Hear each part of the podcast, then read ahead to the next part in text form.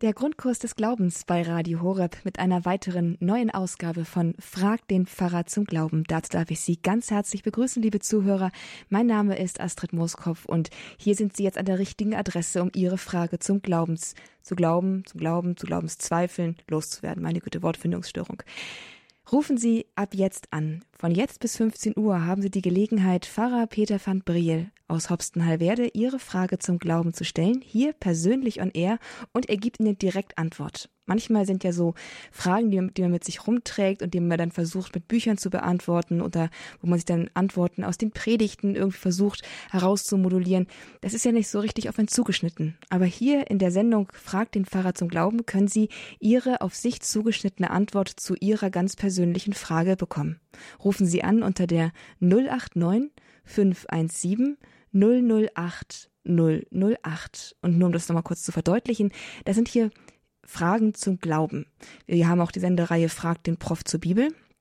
Sicherlich können Sie hier auch Fragen zur Bibel stellen, aber wenn Sie wirklich exegetische Fragen haben, dann warten Sie lieber auf die Sendung mit, mit Professor Marius Reiser. Hier können Sie ganz dezidiert Fragen zum Glauben stellen, zum Lehramt, zu Glaubenszweifeln, zum praktischen Vollzug des Glaubens oder auch zu grundsätzlichen Fragen, die so die Glaubenslehre betreffen. Einfach anrufen unter der 089 517 008 008. Und nach dieser etwas längeren Vorrede darf ich jetzt auch unseren Referenten und Hauptredner hier eigentlich begrüßen. Es ist Pfarrer Peter van Briel, unser Pfarrer, dem wir die Fragen stellen. Hallo, Herr Pfarrer. Ja, grüß Gott, guten Tag zusammen, moin. Hallo, schön, dass Sie da sind. Und wir starten auch wie gewohnt jetzt mit einer Frage, die aus der Redaktion kommt und die hoffentlich auch für viele Hörer, die jetzt schon eingeschaltet haben, auch relevant ist. Also die Frage, mit der ich hier mal einsteigen möchte, ist, was ist das eigentlich mit dem Glauben? Wie geht das eigentlich Glauben? Das ist ja eine vertrackte Mischung aus Gefühl und Entscheidung. Mm, und dann begegnen einem immer wieder Menschen, die sagen, ich kann gar nicht glauben. Es gibt zwar gute Argumente dafür, aber irgendwie kann ich einfach nicht glauben. Ich kann nicht glauben, dass Gott gut ist. Ich kann nicht glauben, dass Gott existiert. Herr Pfarrer, ja, wie verhält es sich eigentlich mit dem Thema Glauben? Was ist Glauben eigentlich? Ist es einfach eine Sache, die man rational anerkennt, die man fühlt, oder ist es eine Mischung? Und wie ist es dann verteilt, wenn es eine Mischung ist? Ja, Sie haben die beiden Fragen eigentlich schon gestellt, die so ein bisschen die Pole sind, äh, zwischen denen sich das aufspannt. Das eine ist nämlich, existiert Gott überhaupt? Das ist eher so eine philosophische, verstandesmäßige Frage. Da kann man argumentieren, da kann man auch lange argumentieren. Ähm, das ist natürlich die Voraussetzung, um dann diesen Gott auch äh, nett zu finden und freundlich und äh, liebenswert. Äh, wenn er nicht existiert, stellt sich die zweite Frage nicht. Aber oft ist es so, dass man lange an der Frage hängen bleibt, existiert Gott überhaupt? Und dann irgendwann einfach erfährt, wie gut er ist und dann hat sich die Frage plötzlich erledigt. Nämlich die zweite Frage ist viel entscheidender selbst wenn ich weiß, dass Gott existiert, kann es ja sein, dass er gar nicht nett ist, dass er vielleicht ganz unpersönlich ist oder dass er vielleicht sogar ausgesprochen böse ist. Ähm, wenn er liebenswert ist, dann ist meine Antwort auf ihn natürlich dann auch eine, dass ich sage, und dann soll er auch meine liebevolle Antwort haben. Und vielleicht sogar eben auch mein Herz. Das ist so ähnlich wie ähm, wenn ich äh, frage, ähm, Jugendliche fragen das manchmal, ne, ähm, äh, wie verliebt man sich eigentlich? Ne? Und woher weiß ich, wenn ich jemanden liebe und äh, wie geht das überhaupt? Da kann man auch lange darüber diskutieren, ob es sowas wie Liebe überhaupt gibt oder sind das nicht nur biochemische Reaktionen? Da kann man lange darüber diskutieren. Ähm, man kann aber mit Argumenten eigentlich niemanden dazu bewegen zu sagen, okay, ich weiß, es gibt wahre Liebe. Aber dann verliebt sich plötzlich jemand, er kennt, da ist jemand, der mag mich und den finde ich auch sympathisch und dann ist die Frage schon geklärt. In dem Augenblick weiß man, es gibt Liebe. Das Gleiche gilt im Grunde auch für Gott. Das heißt, wir könnten akzeptieren, das tun wir auch, vor allem um so ein bisschen Hürden beiseite zu räumen. Aber das Eigentliche, was uns manchmal daran hindert, diesen Gott dann äh, zu erkennen und zu sagen, wie toll der ist, dass es eigentlich sich lohnt, sind dann oft so persönliche Dinge, die mich daran hindern. Meistens sind es eher so Ängste. Ich habe Angst davor, mich selbst zu verlieren. Ich habe Angst davor, mich zu blamieren. Ich habe so oft gesagt, ich glaube nicht an diesen Gott und jetzt muss ich das alles zurücknehmen. Da will ich lieber gar nichts von hören.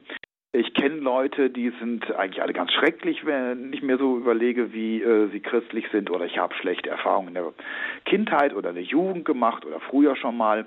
Und äh, das zu überwinden braucht oft viel Zeit, braucht Zuspruch, braucht vor allem dann eben auch Menschen, wo man sieht, guck mal, der glaubt und der ist eigentlich ganz vernünftig, der ist auch nett, der ist sympathisch, ähm, der ist nicht irgendwie verbittert und verbohrt. Ähm, Im Grunde könnte man eigentlich sagen, ist äh, so das Durchringen zum Glauben sowas ähnliches wie das Durchringen anhand von Beziehungsunfähigkeiten, die wir haben und die mich daran hindern, jemand anderem ganz zu vertrauen, äh, von Mensch zu Mensch, äh, so auch zu Gott. Und das Schöne ist eigentlich, wenn ich lerne, Gott zu vertrauen, wächst meine Beziehungsfähigkeit zu Menschen. Und oft habe ich das erfahren, wenn jemand sich verliebt hat und sagt, ich möchte jetzt demnächst heiraten, hat er plötzlich auch eine neue Offenheit für die Frage, ob Gott existiert, weil es im Grunde die gleiche Frage ist, nämlich kann ich glauben, dass es so etwas Unsichtbares gibt wie Gott oder Liebe? Und kann ich mich dann auch in diese Arme hineingeben, also in Gottes Arme oder in die Arme eines liebevollen Menschen? Wow, das ist eine sehr bodenständige Antwort, sehr hilfreich.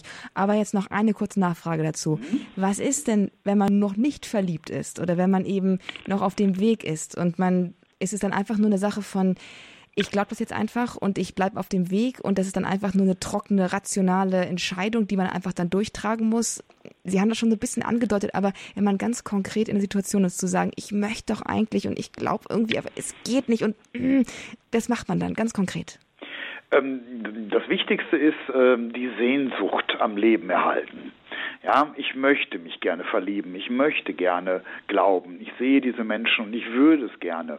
Und nicht äh, dagegen anzuargumentieren, ist doch alles nur blöd und äh, ich, ich laufe da irgendwas hinterher und das ist gar nicht gut, dann verbaut man sich die äh, Situationen, in denen man vielleicht dann wirklich ergriffen wird. Wenn man die Sehnsucht am Leben erhält, und äh, da würde ich sagen, das muss man gar nicht aktiv tun. Das ist eigentlich bei fast allen Menschen drin. Man darf nur nicht äh, sie äh, aktiv ausschalten, dass man sagt, also ich suche jetzt nach Gründen, weshalb das blöd ist. Die Sehnsucht ist eigentlich in allen Menschen grundgelegt und wenn man sie am Leben erhält und sagt, ich würde gerne, ich suche mal eine Gelegenheit oder ich spreche mal mit jemandem, dann wird sich das irgendwann auch automatisch ergeben, weil ich glaube, die Wirklichkeit ist so, dass Gott auf der Suche nach uns ist und wir sind dafür geschaffen, in ihm die Erfüllung zu finden und der beste Verbündete für unsere Verkündigung ist einfach die Wirklichkeit. Das ist großartig. Der beste Verkünder ist die Wirklichkeit. Dankeschön. Danke, Pfarrer van Briel, für diese sehr handfeste Antwort. Dankeschön. Ja. Und jetzt hat uns auch schon eine erste Hörerin erreicht, aber bevor wir Sie mit Ihrer Frage auf Sendung nehmen, liebe Zuhörer, scheuen Sie sich nicht, rufen Sie jetzt hier an und stellen Sie Ihre Frage zum Glauben an Pfarrer Peter van Briel. Eine erste Kostprobe seines Könnens, seines Vermögens haben Sie schon eben gehört und es lohnt sich, hier diese Quelle anzuzapfen. 089 517 008 008 ist die Nummer zu Frag den Pfarrer zum Glauben hier im Grundkurs des Glaubens bei Radio Horeb. Und jetzt darf ich auf Sendung ganz herzlich begrüßen Frau Bentfeld aus Braunschweig. Hallo Frau Bentfeld. Ja, hallo, guten Tag zusammen. Hallo. Ich habe eine Frage zu Messintentionen. Bei mir in der Gemeinde gibt es die und ich nutze das auch für Verstorbene. Und ich habe, ich kenne aus früheren Messen, meinte ich jedenfalls auch diese Möglichkeit für Lebende. Ich habe heute nochmal gefragt, Gemeindemitglieder sagten mir, nein, der Pfarrer macht und möchte das nur für Verstorbene. Also Frage, gibt es das auch für Lebende? Man muss ja da gar nicht den Namen nennen. Insofern könnte das ja jetzt kein Gegenargument sein, dass es nicht anonym ist. Ja, also in den Messen können wir selbstverständlich für die Lebenden und Verstorbenen beten. Ähm, das ergibt sich einfach aus der Struktur des Hochgebetes. Also im Hochgebet, äh, im alten römischen Kanon gibt es äh, eine Stelle, wir beten für alle, die ihre Gaben spenden und was weiß ich, und für die, für die wir jetzt äh, beten wollen. Und dann sind alle mit hineingenommen, die jetzt noch leben. Und an einer anderen Stelle beten wir für die Verstorbenen. Und an dieser Stelle äh, kann der Priester, der muss die auch die Messintention auch gar nicht äh, äh, laut vorlesen. Er kann ruhig einen Namen vor sich haben. Ähm, aber an dieser Stelle beten alle, die in der Kirche sitzen und auch der Priester, der das Messopfer dort oben vollzieht, dann für die, die ihm äh, mit auf den Weg gegeben worden sind. Das heißt, er kann selbstverständlich auch für die Lebenden beten und er kann dann an der anderen Stelle auch für die Verstorbenen beten. Die Messintentionen ist jetzt ja gleichzeitig auch das Wort dafür, dass er dafür auch ein bisschen Geld kriegt. Das ist ein bisschen heikel deswegen, weil wir eigentlich das Gebet nicht verkaufen dürfen, aber der Priester natürlich auch Geld für seinen Lebensunterhalt braucht. Und deswegen war das früher so, dass die Messintentionen dem Priester gegeben worden sind, damit er die Messe liest und damit er dann auch äh, sich was zu essen kaufen kann, weil sonst hatte er nichts. Ähm, ob also jetzt der Priester sagt, für die Messintention nehme ich jetzt Geld, nur für die Verstorbenen, oder ob man ihnen sagen kann, äh, hier, ich habe ein Anliegen, für einen Lebenden zu beten, können Sie das nicht auch mit in die Messe hineinnehmen? Da sagt er, kann ich machen, aber dafür nehme ich kein Geld. Das ist natürlich seine Freiheit. Wenn er sagt, ähm, für Lebenden darf ich gar keine Anliegen mit in die Messe hineinnehmen, ähm, das wäre dann, glaube ich, äh, doch schon etwas eher seltsam. Ah ja, Vielen Dank. Ja, bitte. Gern geschehen.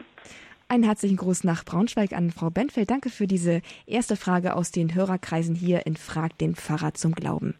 Liebe Zuhörer, die Nummer, die Sie wählen dürfen, die Sie wählen können und die ich Ihnen ganz dringend empfehle zu wählen, ist die 089 517 008 008. Das ist die Nummer hier ins Studio und zu Ihrer Antwort auf die Frage, die Sie zum Glauben haben. Pfarrer Peter van Briel ist hier live auf Sendung. Sie haben reelle Chancen, hier reinzukommen, hier durchzukommen und Ihre Frage zu stellen und damit vielleicht einen wichtigen Schritt auf Ihrem inneren geistlichen Weg vorwärts zu kommen.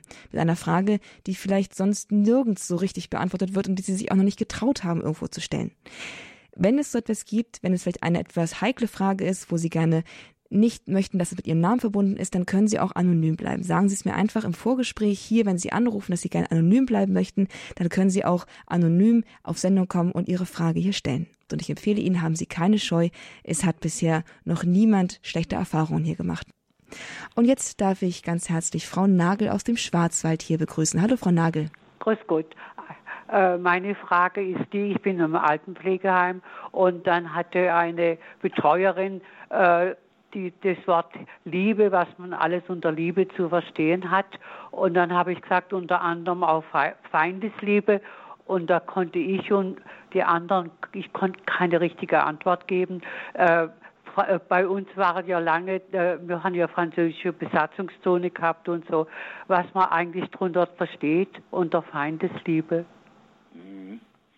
Ja, also ähm, Liebe ist, das hat Grönemeyer, glaube ich, mal gesungen, ist ein schwammiges Wort. Ne? Das ist wirklich ja. etwas, wo man sagt, also da kann man alles drunter verstehen und manchmal auch das, was eigentlich mit Liebe gar nicht mehr wirklich was zu tun hat.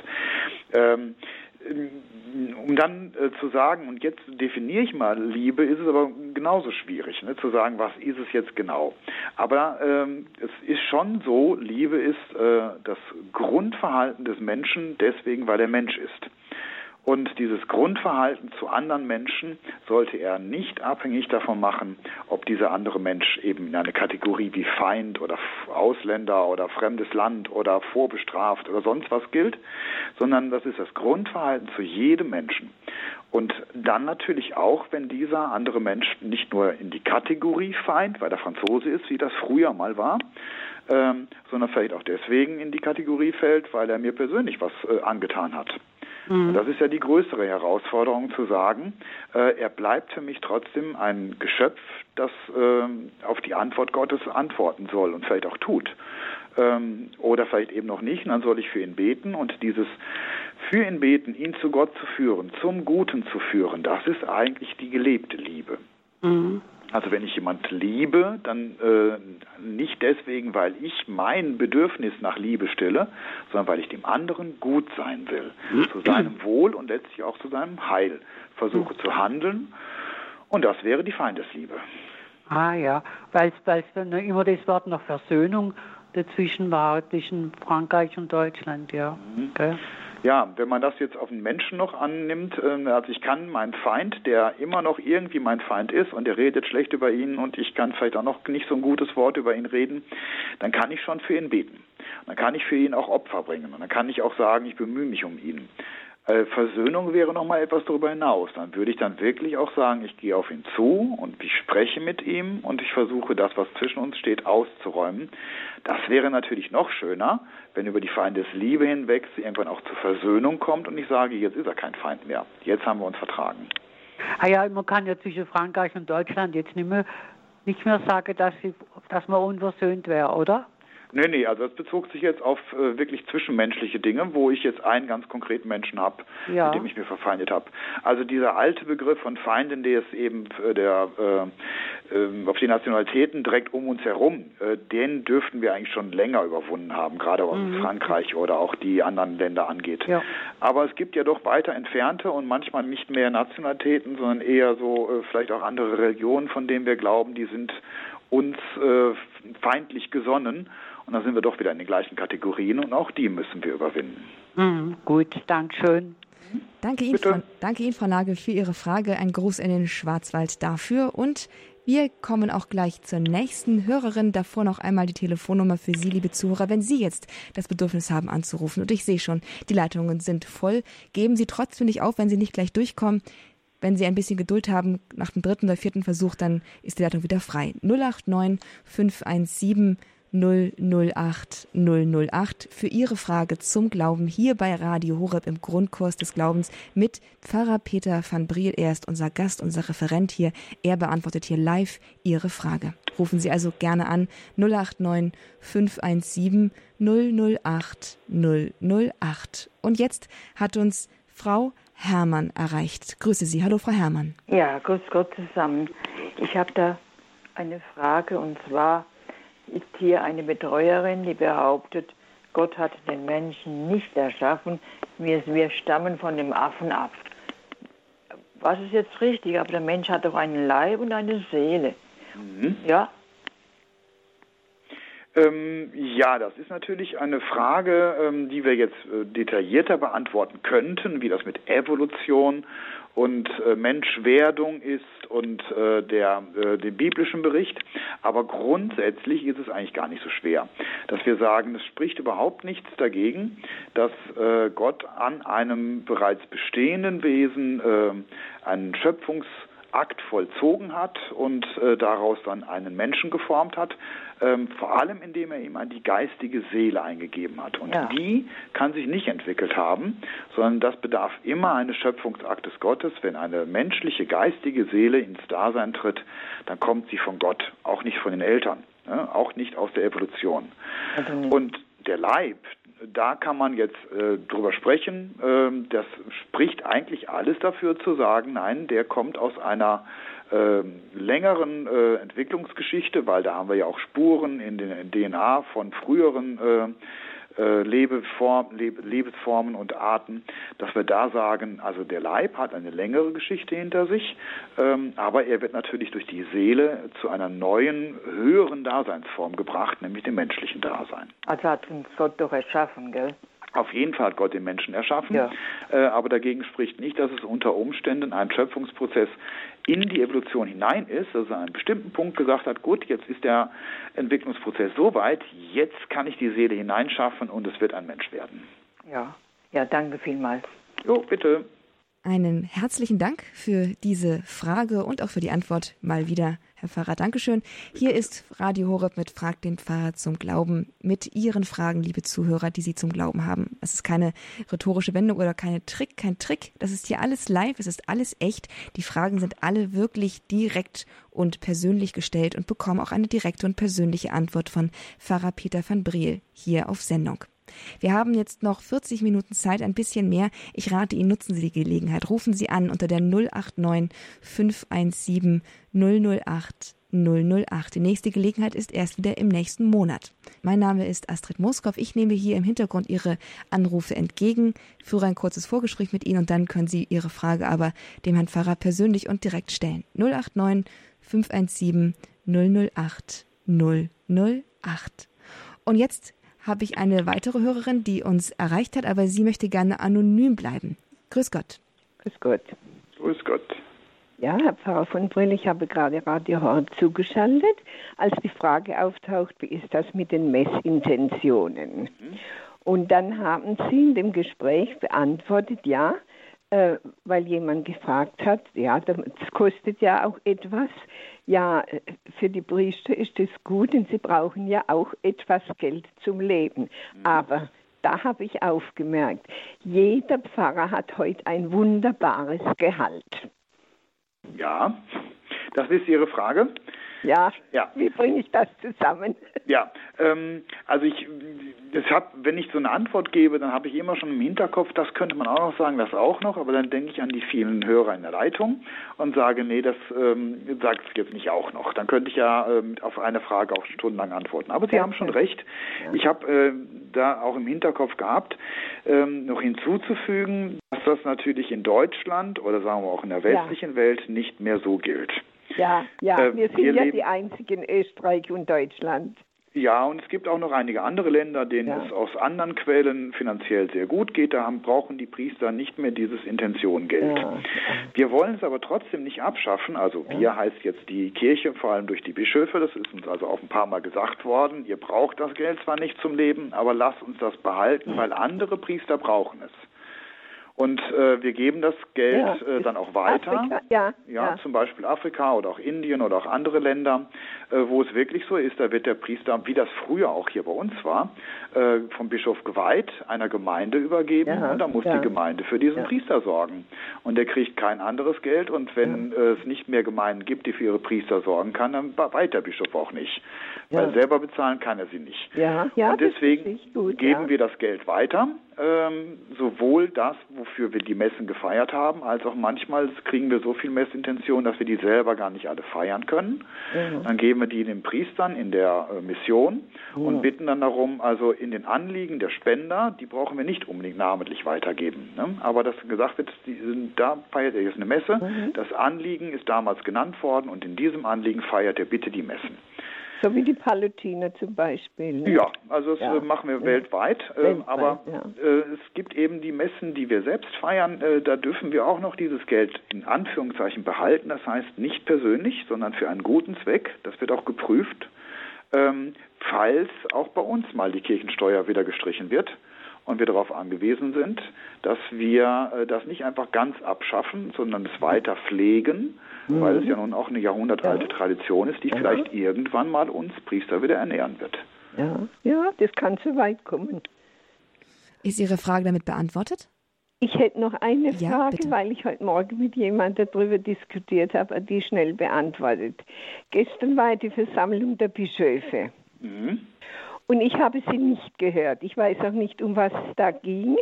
Aber ich habe heute Morgen eine kleine Diskussion mit jemand am Telefon gehabt und die Person war also richtig wütend, was da der Herr Bischof Vorderholzer, also das war ja unmöglich und, und, und, und, und.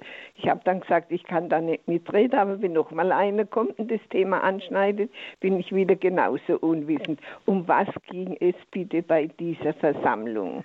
Ja, ähm, dann ist die Frage schnell beantwortet, nämlich dann muss ich sagen, weiß ich nicht. Also ah. ich weiß nicht, äh, was äh, dieser äh, jetzt über den Bischof Voderhalzer äh, sich nicht aufgeregt hat, weil es da ganz ja. Ja, das Problem ist, dass es viele Themen gibt. Ne? Da wird alles Mögliche angesprochen. Die Kommission wird neu besetzt. Es gibt die Frage nach dem synodalen Weg. Ja, es ist oh. gesprochen worden über ja. die Frage, wie es mit den Entschädigungszahlungen und so weiter. Ja, ja alles und klar. Ich weiß erstmal nicht alle Themen und ich weiß nicht, worüber ja, Ihr äh, Bekannter sich aufgeregt hat. Das weiß das, ich jetzt nicht. Das reicht mir schon. Mhm. Es gibt viele Entwicklungen in der Kirche, wo man sich erst einmal allein vom, von der Mitteilung her mit auseinandersetzen muss, obwohl noch gar nichts passiert ist. Herr Pfarrer von Brill, ich danke Ihnen vielmals. Ja, vielen meine Dank Frage, Frage beantwortet mit den Messintentionen. Vielen herzlichen Dank. Jo, bis dann. Auf Wiederhören. Auf Wiederhören. Dankeschön für diese Frage von unserer anonymen Hörerin. Und oh, das ist auch ein Hinweis für Sie, liebe Zuhörer. Wenn Sie eine Frage haben, die etwas heikel ist, wo Sie Ihren Namen nicht drunter setzen möchten, weil es einfach ein bisschen privat ist, dann können Sie gerne anonym bleiben. Dann wird Sie auch vermutlich auch keiner hier auf Sendung erkennen. Rufen Sie mich einfach an, hier unter im Studio 089 517 008 008. Ich werde dann Ihren Namen hier zwar für die Akten aufnehmen, aber on, on air, also auf Sendung, werde ich sie einfach als anonym ankündigen. 089 517 008 008. Das ist die Nummer hierzu. Fragt den Pfarrer zum Glauben der Sendung Grundkurs des Glaubens bei Radio Horeb, wo Sie Ihre Frage loswerden können, wo Sie wichtige Fragen des Glaubens für sich klären lassen können und zwar in maßgeschneiderter Form. Sie kriegen nämlich eine Antwort, die Sie auf, die Sie selbst, auf eine Frage, die Sie selbst gestellt haben, nicht, kann, nicht allgemeingültig, sondern einfach direkt für Sie maßgeschneidert. Zwischendurch hat sich hier ein Hörer gemeldet. Ich darf stellvertretend für ihn die Frage an Sie richten, Herr Pfarrer. Er fragt, warum wird Maria eigentlich als die allerseligste Mutter verehrt und warum nicht heilig? Was ist der Unterschied dazwischen und warum Maria ist doch die heiligste von allen? Was, wie muss man das verstehen? Ähm, ja, die Frage kann ich, ähm, da muss ich ein bisschen passen, ähm, nicht so richtig beantworten. Ich äh, verweise jetzt erstmal nur auf den, äh, die Tradition, dass äh, früher zwischen äh, selig und heilig nicht so unterschieden worden ist. Ähm, man spricht zum Beispiel äh, auch in der ähm, lateinischen Sprache eher vom seligen äh, Josef und von der seligsten Jungfrau Maria und die anderen werden als heilig gesprochen. Das heißt, es scheint erstmal selig etwas Höheres zu sein als heilig. In unserem äh, Heiligsprechungsverfahren wird aber gesagt, jemand wird erst einmal selig gesprochen, das heißt nur für einen gewissen Bereich und danach heilig. Ich glaube, dass die Worte selber ähm, keine wirklich festgelegte Bedeutung haben, sondern es ist die Frage, wie sie verwendet werden. Und so viel ich weiß, vielleicht ähm, werde ich noch korrigiert von jemandem, ähm, ist äh, die Bezeichnung der ähm, Jungfrau als äh, selige oder allerseligste Jungfrau Maria erst einmal nur äh, durch die Tradition. Das heißt, dass dieser Begriff ist einfach mit ihr in Verbindung gebracht worden. Viel mehr kann ich jetzt im Moment dazu nicht sagen. Trotzdem, danke dafür und Sie hören es, liebe Zuhörer, das Plenum ist eröffnet. Sie dürfen, wenn, Ihnen, wenn Sie etwas dazu wissen, gerne anrufen und das hier beisteuern. 089 517 008 008. Das Ganze lebt ja hier auch von einem lebendigen sich begegnen und das ist jetzt hier sozusagen mit offiziell sogar vom Pfarrer eingeleitet. Ja. Unsere nächste Hörerin ist hier und sie ruft aus Niederbayern an. Es ist Frau Heiligtag. Hallo, Frau Heiligtag. Grüß Gott. Grüß Gott. Wie ist Ihre Frage? Ich hätte gern gewusst, was das Öl in den Krügen bei den äh, klugen Jungfrauen bedeutet. Ja, ähm, also die, äh, das ist erstmal ist das das Lampenöl, ne? Und äh, das dient dazu, dass äh, die Lampen brennen, weil sie in der Nacht darauf warten, dass der Bräutigam kommt. Das ist so ein alter Hochzeitsbrauch. Es gibt ja die unterschiedlichsten. Ich bin ja auch in verschiedenen Gemeinden gewesen und äh, da gibt es die unterschiedlichsten Bräuche, die muss man erstmal kennenlernen und verstehen. Also damals war eben der Hochzeitssaal schon vorbereitet und der Bräutigam äh, machte sich auf den Weg, seine Braut abzuholen.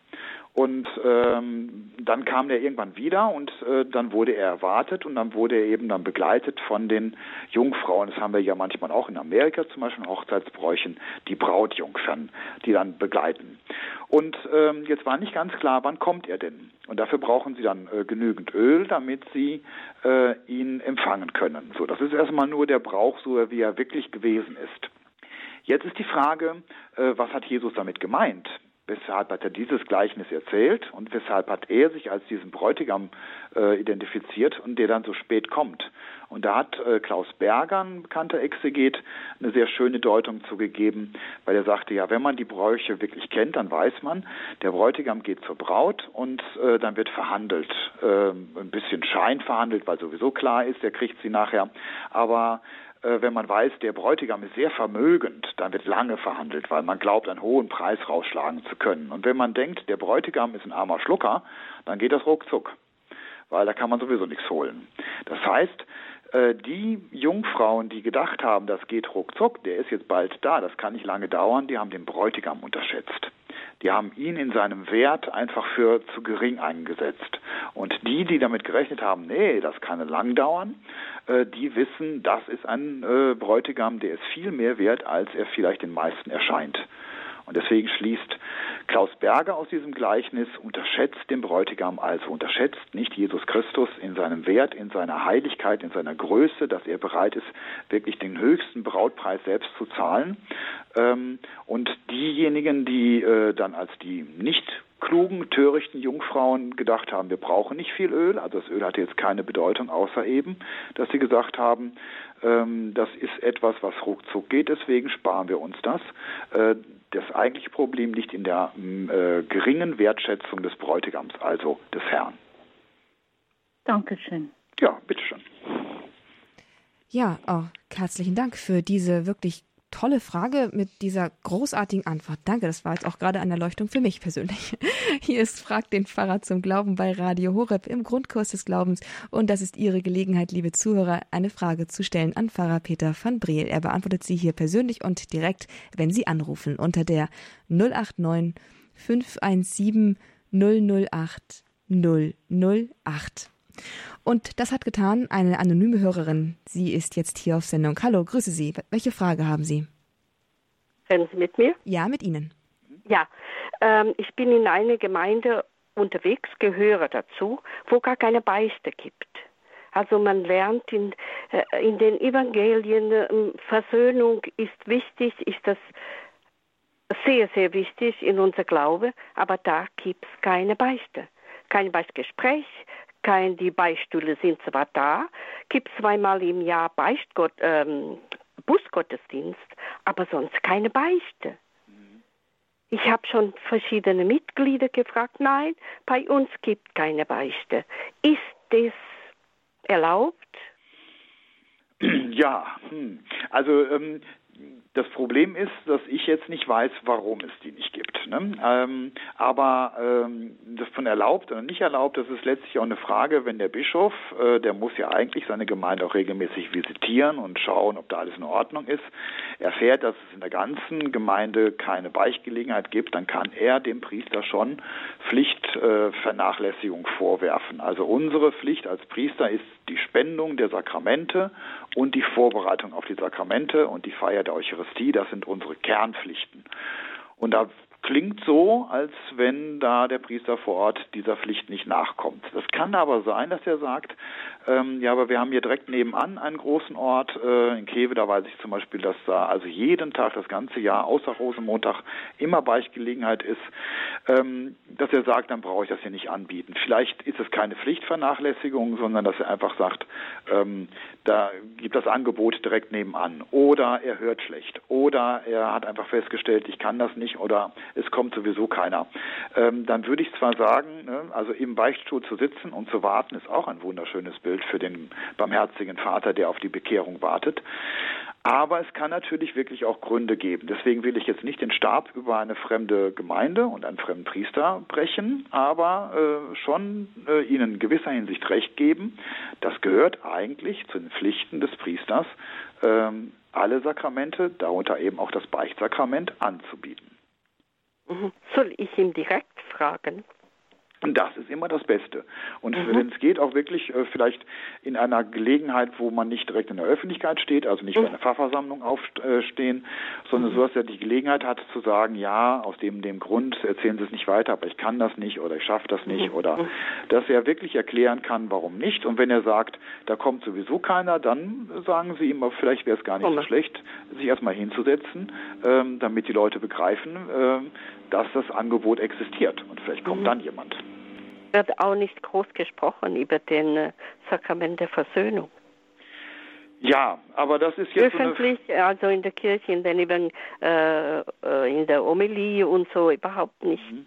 So. Ja, aber das ist jetzt so eine Frage, die äh, geht jetzt ja, warum tut dieser Priester das nicht? Ähm, grundsätzlich äh, müssen wir natürlich schon als Priester immer schauen, dass wir in den Predigten die Gesamtheit des Glaubens abbilden. Ähm, und man möge uns verzeihen, wenn es dann vielleicht hier und da mal Leerstellen gibt, wenn wir ein Thema bis jetzt noch gar nicht gebracht haben. Manchmal kommt noch jemand und sagt, predigen Sie doch mal wieder über die Hölle oder warum haben Sie noch lange nicht über den Satan gepredigt. Ähm, da möge man uns darauf hinweisen und dann äh, haben wir vielleicht mal gute Gründe oder vielleicht auch mal wirklich, dass wir dankbar sind, dass uns jemand darauf hingewiesen hat. Vielen Dank. Jo, ich werde ihn persönlich fragen und ja. dann sehe ich weiter. Tun Sie das. Dankeschön. Dankeschön Ihnen, danke für Ihren Anruf, danke, dass Sie mit dabei gewesen sind hier im Grundkurs des Glaubens bei Frag den Pfarrer zum Glauben. Ich weiß nicht genau, alle, die jetzt schon länger dabei sind, dem klingen wahrscheinlich schon die Ohren von der Telefonnummer, aber für alle, die jetzt erst eingeschaltet haben, muss ich sie nochmal sagen. Es ist die 089 517 008 008. Das ist die Telefonnummer hier zu unserer Sendung, damit auch Sie Ihre Frage hier stellen können, die Sie zum Glauben haben. Pfarrer Peter van Briel aus Hopstenhallwerde, er beantwortet diese Fragen hier live und sehr, sehr tüchtig, wenn man das mal so sagen darf, und äh, sehr, sehr vielseitig. Denn die Fragen kommen wirklich aus allen Bereichen und das darf eine Ermutigung für Sie sein, liebe Zuhörer, dass auch Sie Ihre Frage zum Glauben stellen können. Und erschiene sie Ihnen jetzt gerade noch so absurd und noch so banal vielleicht, oder weil Sie sich noch nie getraut haben, sie zu stellen, Versuchen Sie es einfach. Ich bin mir sicher, es wird Ihnen und auch anderen zum Segen gereichen. 089 517 008 008. Und die Nummer hat ja auch Frau Hascher aus Westfalen gewählt. Grüß Gott. Hallo, Frau Hascher. Grüß Gott, ich grüße Sie. Hallo. Ich habe Guten Tag, Herr Pfarrer Pompril. Ich habe da eine Frage zur Messintention. Ich habe gerade die, die äh, vor, vor zwei, glaube ich, die, vor die Dame, die angerufen hat und sich wundert, dass Messintentionen bezahlt werden, ich sehe das immer als Opfer. Ich würde nie eine heilige Messe für jemanden lesen lassen, ohne dass ich Geld dafür gebe, weil das ist für mich auch mit einem Opfer verbunden. Ich weiß nicht, wie sie das sieht. Du kann nicht alles frei.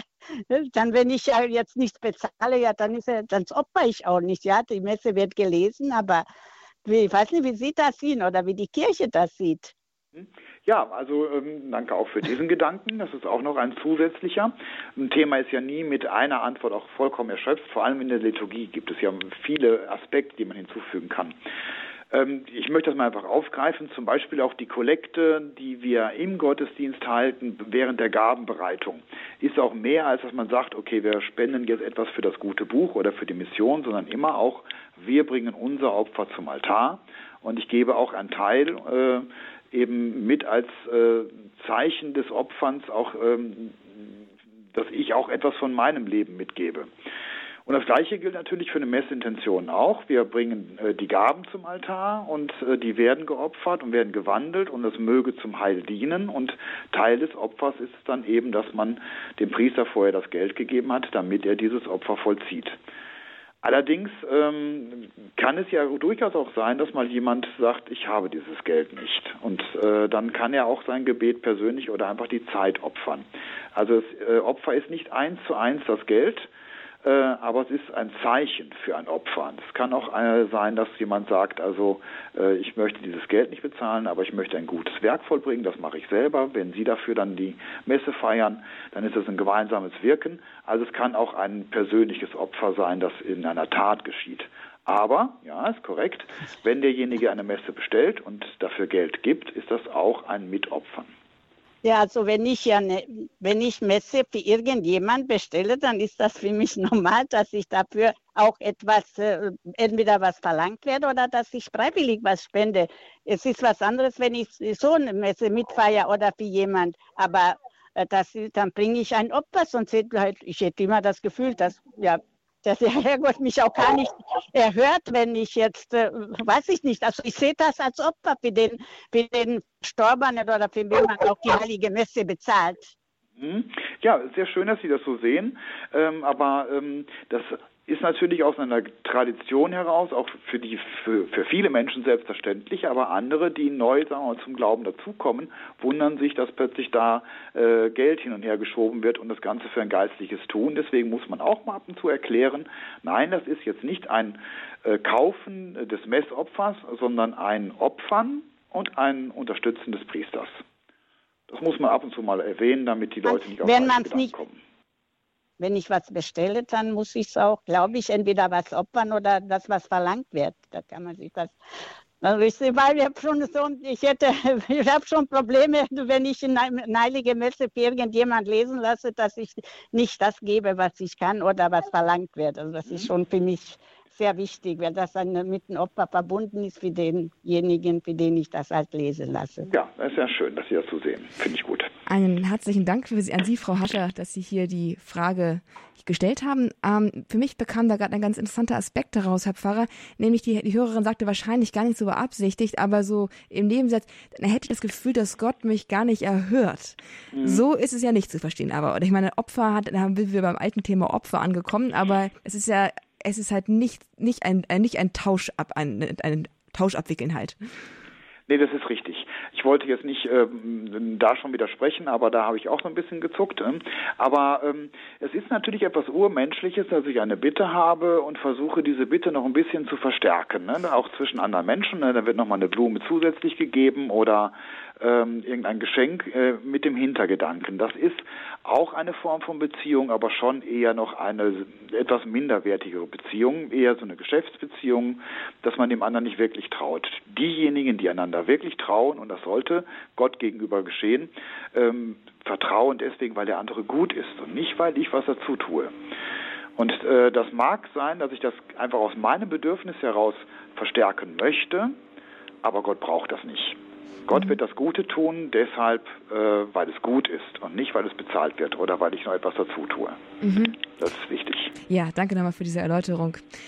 Ja, das Thema Messintention, liebe Zuhörer, haben wir, denke ich, jetzt hier irgendwie auch in der Fülle erschöpft. In den Fragen. Vielleicht ist ja auch Platz dann jetzt auch für andere Fragen von anderen Hörern, die noch andere Bereiche noch besprechen möchten. Vielleicht kann dann die Messintention jetzt an dieser Stelle zurückgestellt werden. Eine weitere Hörerin hat sich bei uns gemeldet. Sie möchte gerne anonym bleiben. Hallo. Ja, hallo. Ich hallo. bin dran. Ja. Sie sind dran. Ich habe eine Frage über ein Befreiungsgebet. Ich habe über einen Menschen, wo ich weiß, äh, dass er also äh, nichts Gutes tut und so ein Befreiungsgebet gesprochen. Und äh, da wollte ich fragen, wenn sich dieser Mensch nicht ändert, ähm, darf man das wiederholen oder mehr, mehrmals beten über diesen Menschen? Ja, vielleicht müsste ich dann ähm, nochmal eben äh, für die anderen Zuhörer hinzufügen, weil vielleicht nicht jeder den Begriff Befreiungsgebet kennt.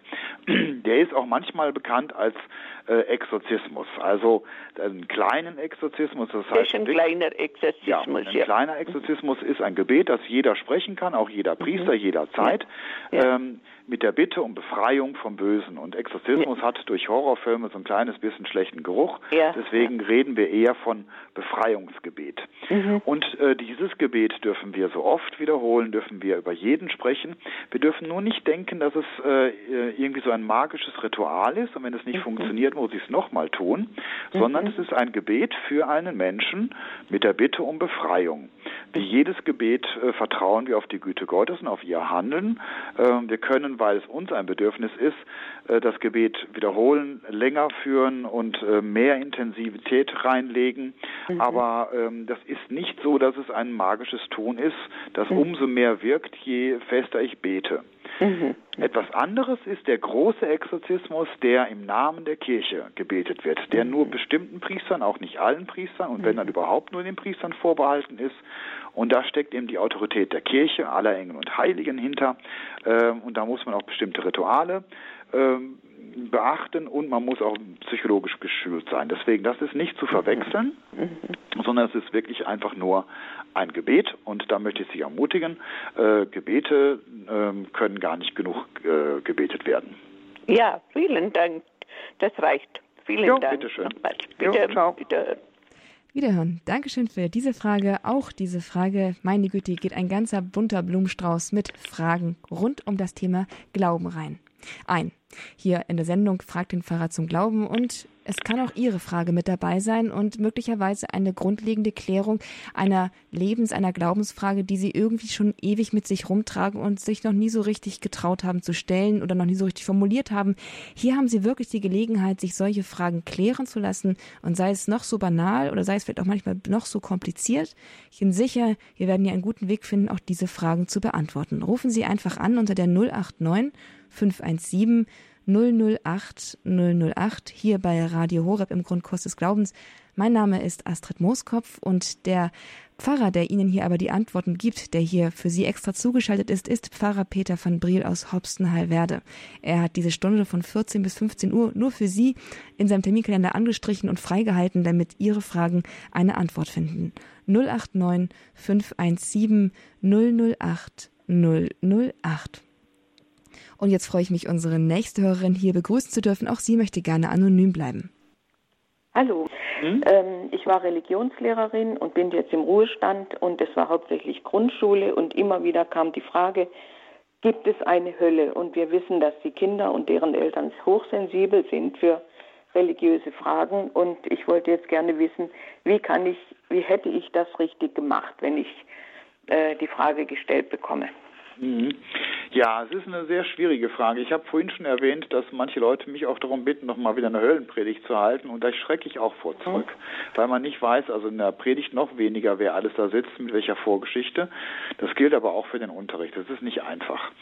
Ich finde, ein wichtiger Schlüssel zum Thema Himmel, Hölle und Fegefeuer ist, dass wir das Ganze nicht auf das Jenseits verschieben und sagen, irgendwann kommen diese drei Dinge, sondern dass wir fragen, ähm, kennt ihr auch äh, jetzt schon das Gefühl, alleine, verlassen zu sein? Und letztlich ist die Hölle ja nichts anderes als die äh, Gottferne, aber auch die Entfernung von anderen, äh, die Beziehung zu, mich, zu mir haben könnten.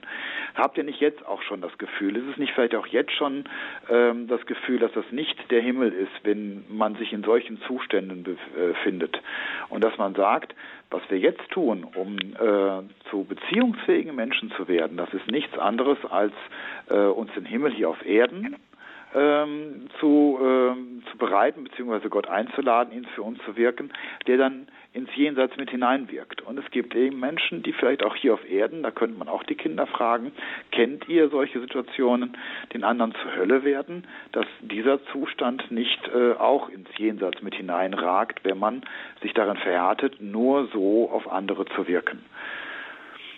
Also die Himmel und Hölle nicht auf das Jenseits zu vertagen, sondern äh, schon die Erfahrungen hier auf Erden äh, mit ins Bewusstsein zu nehmen. Und dann haben die Kinder eine konkrete Vorstellung, dann ist die Hölle nicht plötzlich Feuer und äh, mit glühenden Kohlen gezwickt zu werden und so weiter, sondern etwas, was sie äh, verstehen und begreifen können und dann immer wieder dazu sagen, Himmel und Hölle sind keine Strafen, die von Gott gegen unseren Willen verhängt werden, sondern Gott will alle in dem Himmel haben, sondern es ist eine Wahl, die äh, jeder Mensch trifft und wir werben um die Menschen, dass sie sich für den Himmel entscheiden. Hm. Gut, ja, das hilft mir weiter. Ich bin zwar nicht mehr im Dienst, aber vielleicht hat man an, äh, gibt es andere Leute, die das auch interessiert. Vielen Dank. Ja, bitte, bitte gerne. Danke für die Frage. Ja, in der Tat. Und die Hörerin hat es auch gerade gesagt, sicherlich die Fragen, die wir hier stellen, stellen wir natürlich für uns, aber nicht nur für uns, denn da auch werden auch Anregungen drin sein in den Antworten, die auch anderen weiterhelfen. Und ich bin mir sicher, es gibt noch viele Religionslehrer und Religionslehrerinnen, die gerade zuhören und die vielleicht mit dieser Antwort auch etwas anfangen können. Dankeschön dafür, auch danke für die Antwort. Liebe Zuhörer, wir kommen so langsam an das Ende unserer Sendezeit leider, aber wir haben noch Zeit für eine weitere, eine letzte Hörerin. Sie ist jetzt auf Sendung, sie möchte auch anonym bleiben. Hallo. Ja, hallo, Herr Pfarrer. Ich habe eine Frage. Und zwar beten wir doch immer für unsere Verstorbenen. Der Herr gebe ihnen die ewige Ruhe und das ewige Licht leuchte ihnen. Herr, lass sie ruhen in Frieden. Aber wenn ich an meine Verstorbenen denke, dann hoffe ich ja, dass sie zumindest im Fegefeuer sind. Und da ist ja schlecht, ewige Ruhe zu finden. Und diese Diskrepanz würde ich gerne mal von Ihnen erklärt haben. Mhm. Ja, wobei das sind Bilder, genauso wie das ewige Licht, das leuchtet, sind auch Bilder. Aber ich glaube schon, dass äh, das Fegefeuer durch eine äh, große Unruhe gekennzeichnet ist. Mhm. Ähm, Ruhe finden wir da, wo wir sozusagen ankommen, wo wir unsere Heimat finden. Äh, und die, äh, sagen wir mal, die größte Qual des Fegefeuers wird, ich muss mich vorsichtig ausdrücken, ne, wird vermutlich diejenige sein zu wissen, ich bin berufen fürs, äh, für die ewige Seligkeit, aber ich bin noch nicht so weit.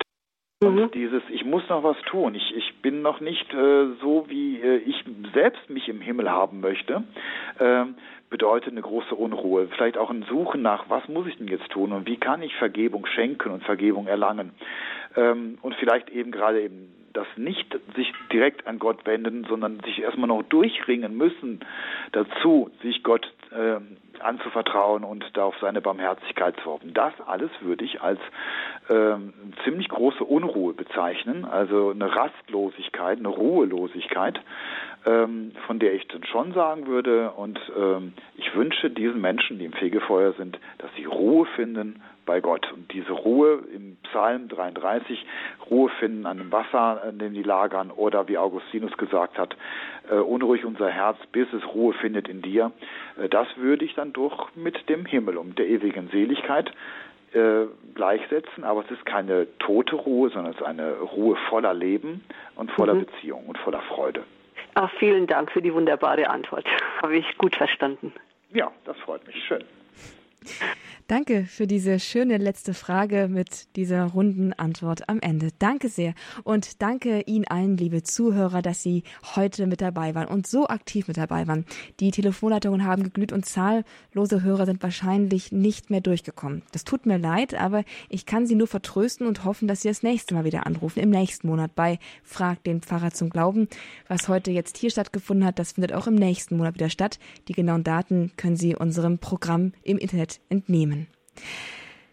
Ich darf mich auch ganz herzlich bei Herrn Pfarrer van Briel bedanken. Und bevor wir aber noch um den abschließenden Segen wie gewohnt bitten, noch der Hinweis für Sie, liebe Zuhörer, diese Sendung ist keine Eintagsfliege im Sinne von die einmal gehört und auf ewig verloren, sondern sie ist auf jeden Fall nachzuhören. In unserem Podcast-Angebot auf horab.org finden Sie diese Sendung in Kürze hochgeladen in der Rubrik Grundkurs des Glaubens mit dem, mit dem Sendetitel Fragt den Pfarrer zum Glauben. Und dort können Sie all die Antworten noch einmal nachhören und natürlich auch alle früheren Sendungen mit Pfarrer van Briel, die auch die ebenfalls dort hochgeladen sind.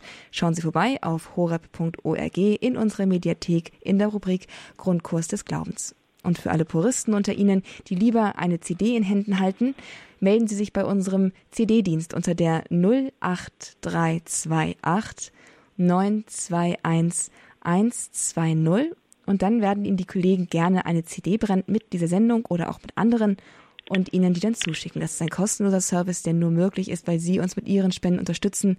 Dafür an dieser Stelle auch einen ganz, ganz herzlichen Dank. Ja, Pfarrer van Breel, jetzt sind wir wirklich am Ende der Sendung angekommen. Ich hoffe, Sie haben auch tüchtig Gewinn aus dieser Sendung gezogen. Mhm. Ja, das freut mich. Und dann darf ich Sie bitten, dass Sie uns alle noch segnen mit Ihrer priesterlichen Vollmacht. Ja, also an dieser Stelle nochmal danke für die Fragen. Ähm, manche Fragen äh, habe ich schon oft gehört, aber es gibt immer wieder neue Fragen und auch manchmal oft gehörte Fragen mit einem neuen Aspekt oder einer neuen Zusatzfrage. Also vielen Dank auch allen Hörern und Hörerinnen, die sich gemeldet haben für ihre Fragen. Ist für mich dann äh, unterm Strich immer auch ein Gewinn gewesen.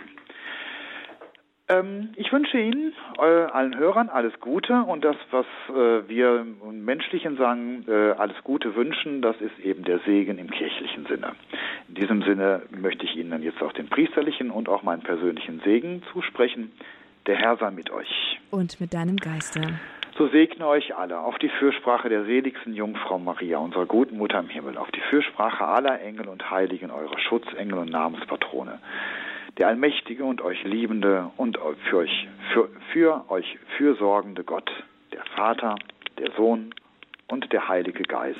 Amen. Gelobt sei Jesus Christus. In Ewigkeit. Amen.